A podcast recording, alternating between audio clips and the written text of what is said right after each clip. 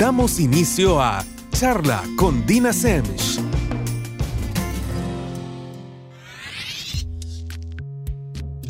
Buenas noches a todos y como ya es costumbre, estamos con una charla más con Dina Semch hoy jueves. Para quienes nunca han escuchado el programa, o por lo menos no desde el inicio, mi nombre es Dina Semch y soy psicóloga de adolescentes, adultos y parejas. Además, soy activista por la salud mental, que precisamente implica hacer uso de espacios como el que hoy nos da Radio Láser Inglés para hablar de diversos temas que tienen muchísima relación con nuestra salud mental.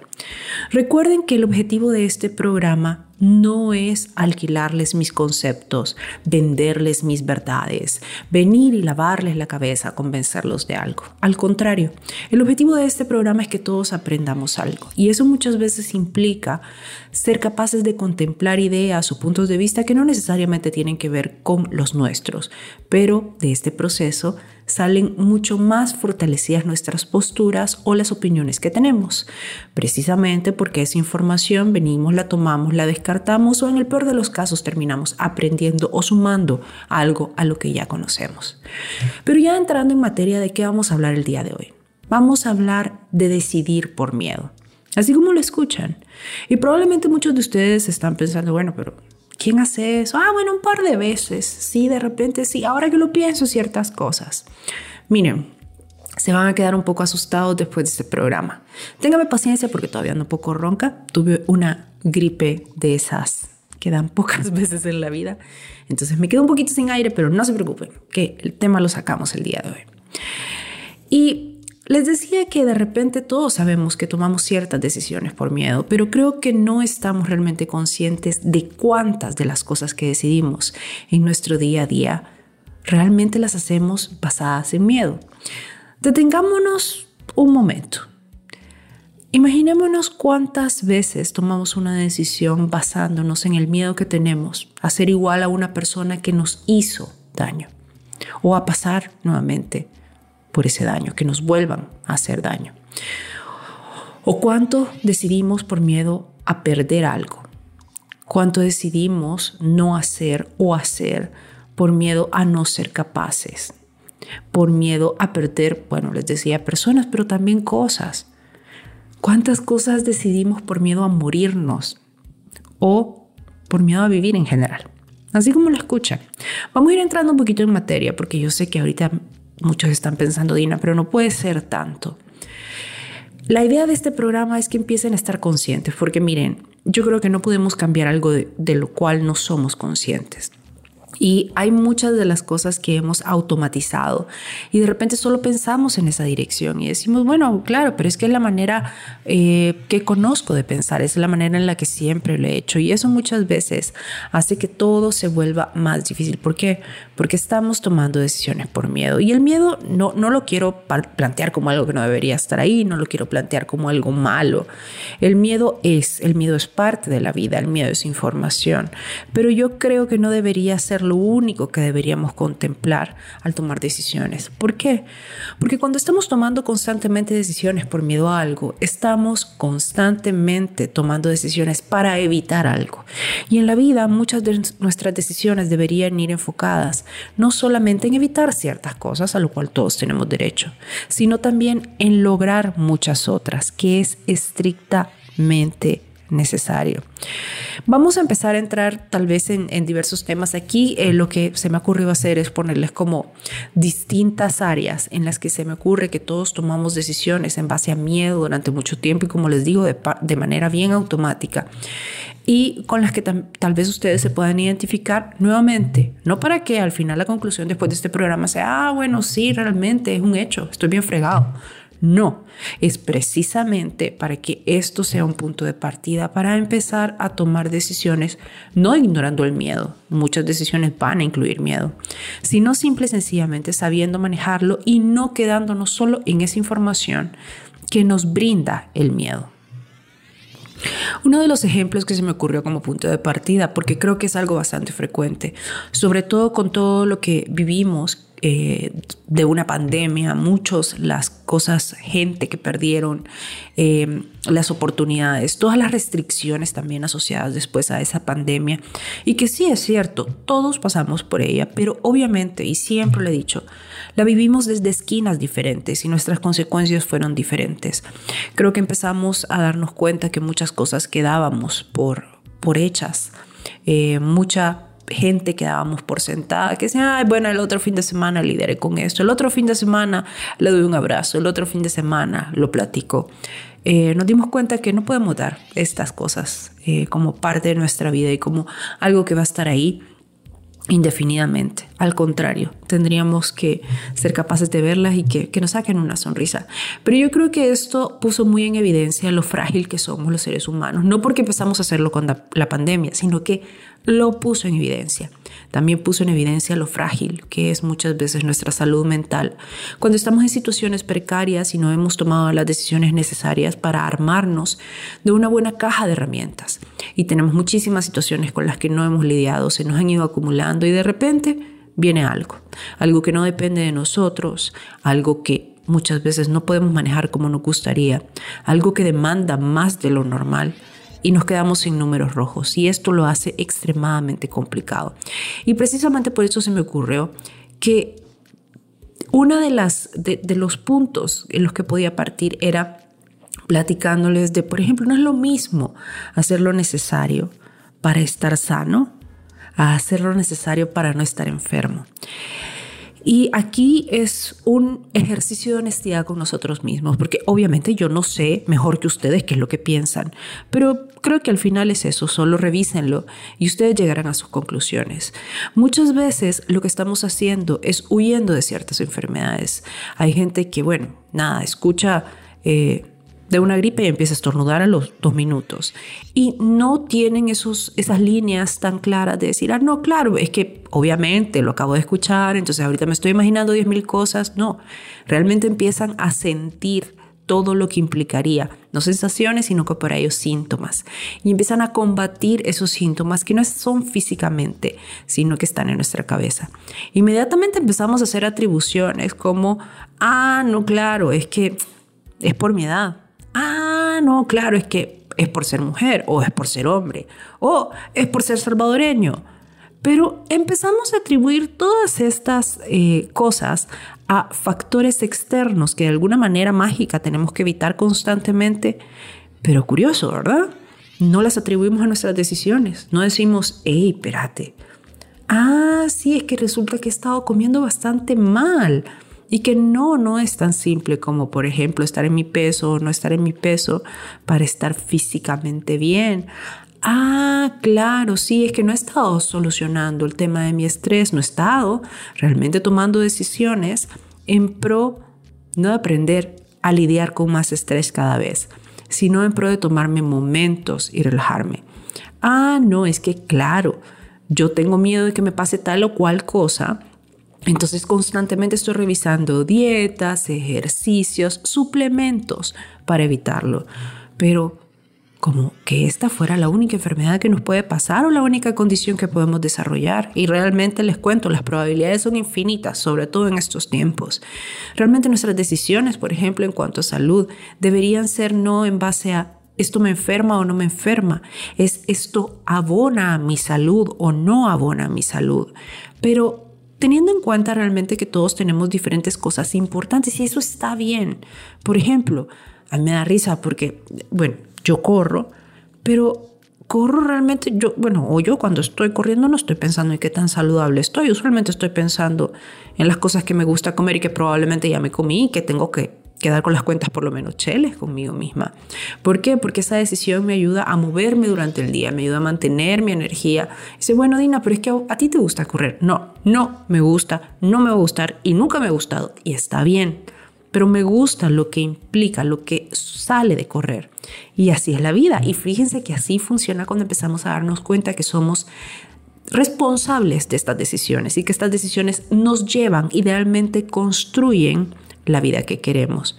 No se trata de que las disfrutemos todas, se trata de que todas tengan un objetivo claro, porque así somos capaces de hacer lo que tenemos que hacer para lograr lo que queremos lograr. E idealmente este conjunto de decisiones forman una vida y lo que logramos es eso, una vida. No evitar una enfermedad, no evitar un padecimiento, no evitar una condición, sino que construir, por ejemplo, un estado saludable, no solamente físico, sino que también psicológico, que nos permita movernos, que nos permita tener calidad de vida que no Resulta que no es cuando ya estamos bien, bien grandes, calidad de vida es todo el tiempo.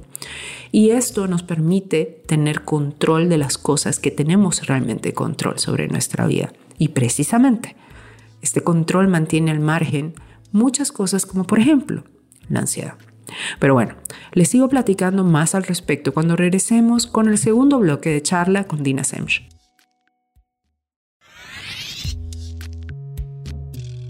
Y estamos de regreso con el segundo bloque de charla con Dina Semch. ¿De qué estamos hablando el día de hoy? Estamos hablando de decidir por miedo, así como lo escuchan. Y no estoy hablando de esas decisiones que uno toma algunas veces en la vida o de vez en cuando.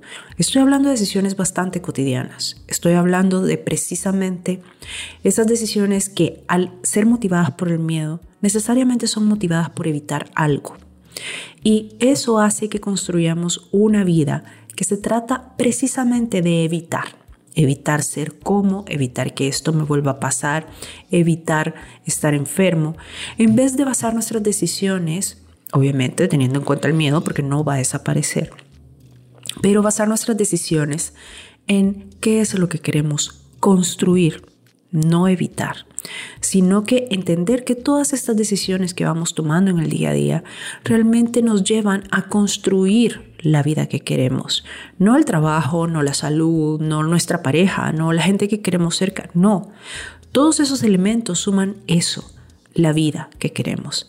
Y cuando todas estas decisiones son tomadas en base a la evitación, o peor todavía, son tomadas no teniendo conciencia de que las estamos tomando y sin ser capaces de asumir la responsabilidad que tenemos sobre ellas, que precisamente es lo que nos deja clarísimo que lo podemos cambiar en cualquier momento si no nos gusta el resultado, terminamos teniendo una vida altamente soportable que no es la que le recomiendo a nadie, porque nuestra vida debería ser lo más cercano a lo que queríamos ser cuando fuéramos grandes, en vez de solamente una vida soportable.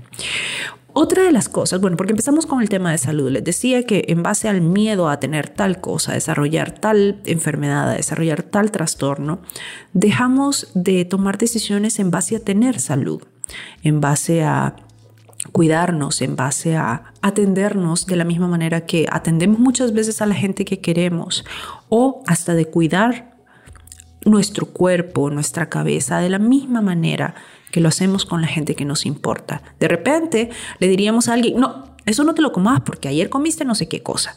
Pero con nosotros no somos así de cuidadosos. O mira, no deberías estar soportando la cantidad de estrés que estás soportando en tu trabajo. Deberías aprender a generar diferentes soluciones o estrategias para esto, pero resulta que eso tampoco aplica con nosotros.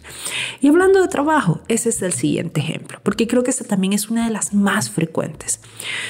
De repente a la clínica llega muchísima gente que tiene problemas con su trabajo de diferente índole, pero dentro de esas situaciones se me viene a la cabeza para este tema toda la gente que dice yo no quiero estar en mi trabajo. Miren, y tienen las razones más valiosas sobre la faz de la tierra y han hecho las pensadas más completas y le han dado realmente cabeza. No es un capricho, realmente no quieren seguir en su trabajo y tienen todo el derecho a no quererlo.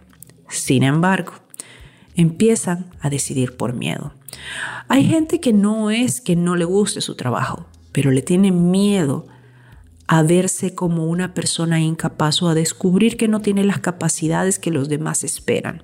Como que esto no fuera un proceso, sino que uno fue un Ferrari que pasa de 0 a 100 kilómetros por hora en cuestión de segundos y la vida no es así.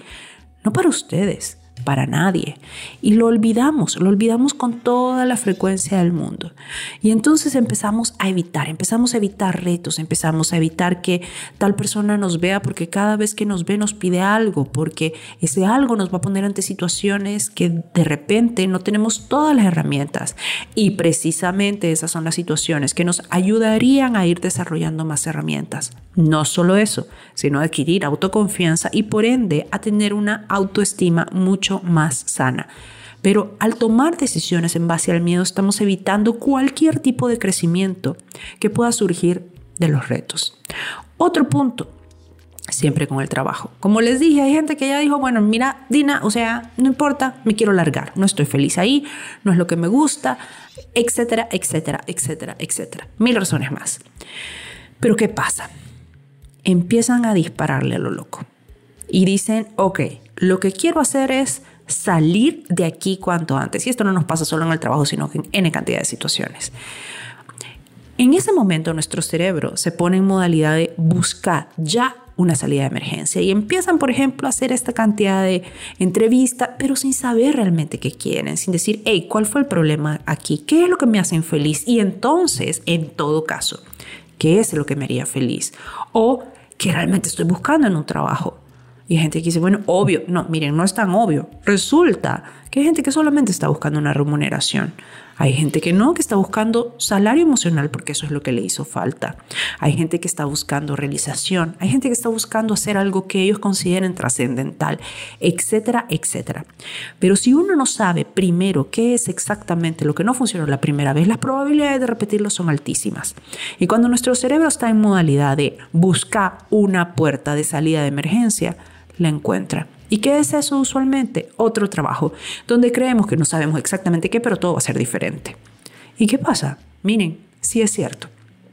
Esa puerta, ese otro trabajo, esa otra oportunidad, esa salida de emergencia, en efecto, los saca del lugar donde no quieren estar.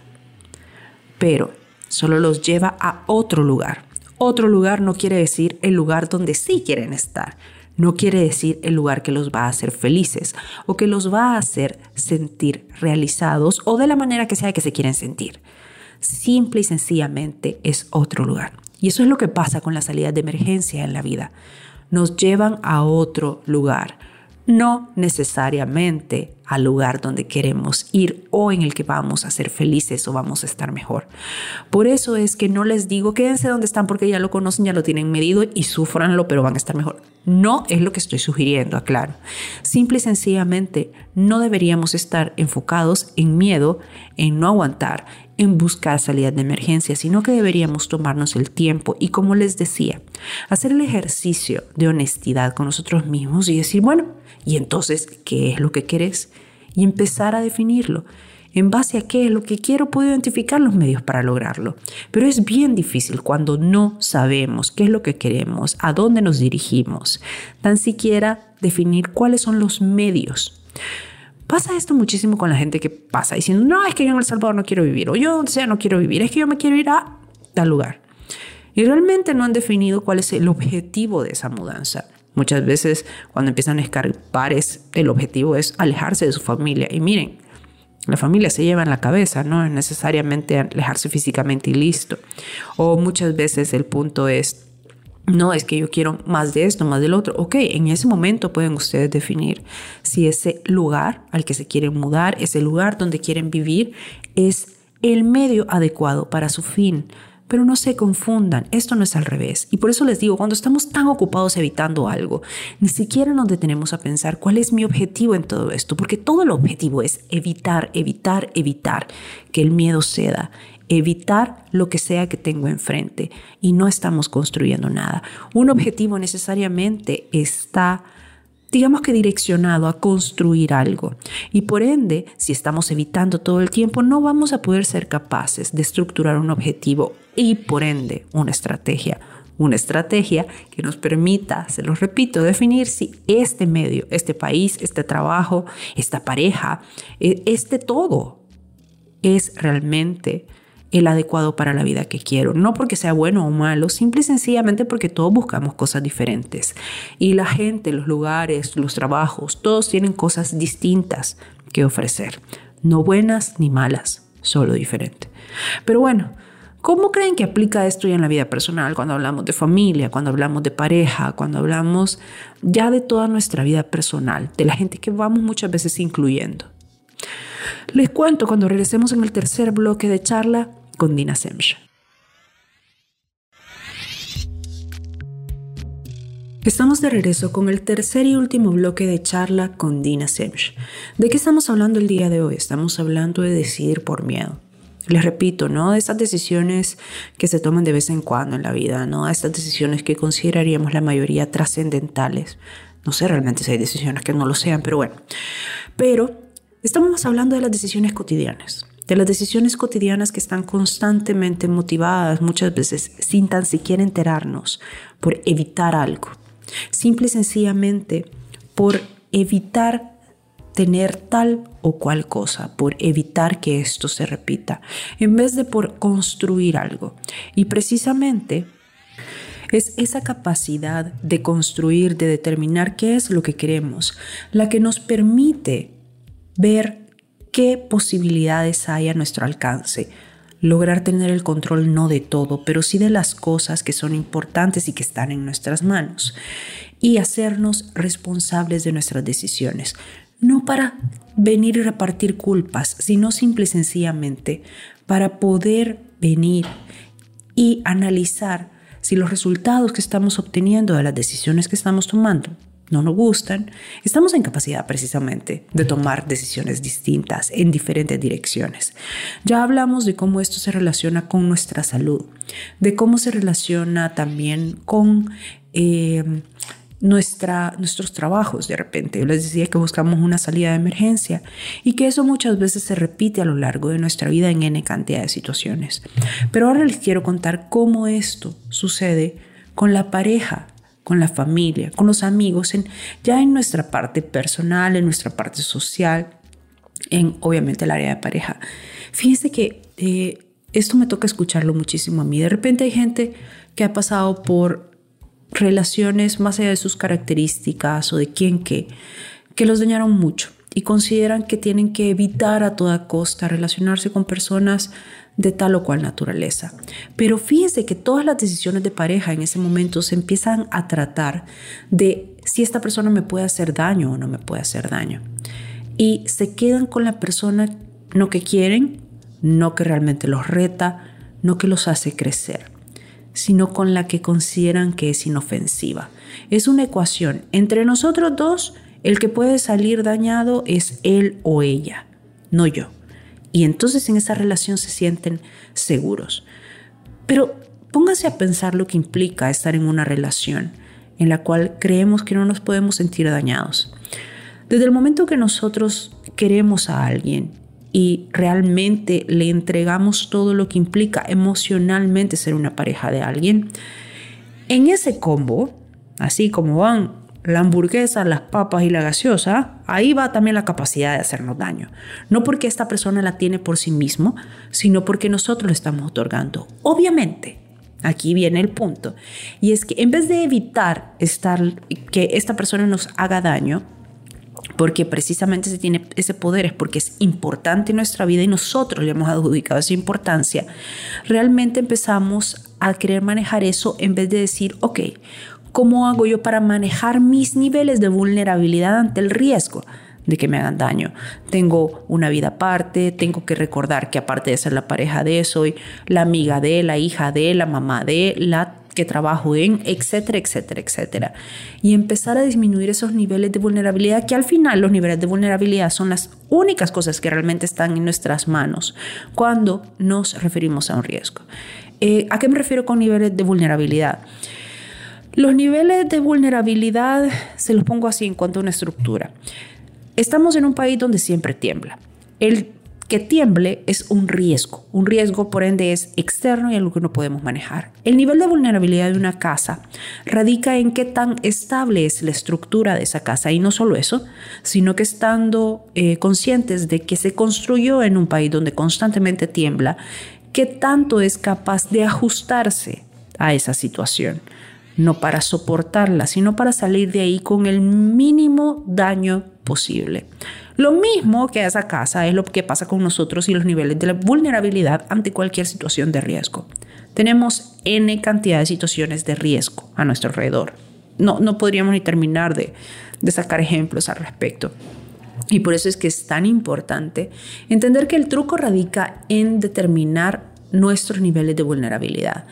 Imagínense si nosotros venimos y constantemente estamos eligiendo una pareja con el fin de evitar que nos haga daño. Realmente vamos a tener a alguien que no necesariamente sea alguien que queremos. Va a ser alguien que por la dinámica que tenemos nos sentimos a salvo. Por eso no quiere decir que lo queremos.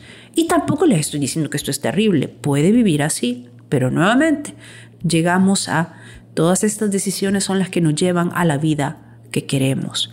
Y eso es una vida altamente soportable no necesariamente una que nos haga feliz. Y yo creo que si estamos aquí, pues lo mínimo que podemos hacer es tomar decisiones en pro de ir construyendo esa felicidad que no es todos los días de cada segundo, pero sí debería ser la mayor parte del tiempo. Ahora, cuando lo vemos en nuestra familia, yo no les puedo explicar cuánta gente llega a la clínica y toda su conducta, toda... Em, todo lo que hacen cuando son papás, cuando son pareja, cuando son amigos, cuando son en cualquier área de su vida es no parecerse a toda costa a su mamá o a su papá. ¿Por qué? Porque resulta que les parece que hicieron mal esto, que generaron este daño, que etcétera. Sí, así como lo escuchan. O sea, realmente el hecho de que sea mamá, papá y que uno lo reconozca, lo respete, etcétera, etcétera, no quiere decir que eso por combustión espontánea de una relación perfecta.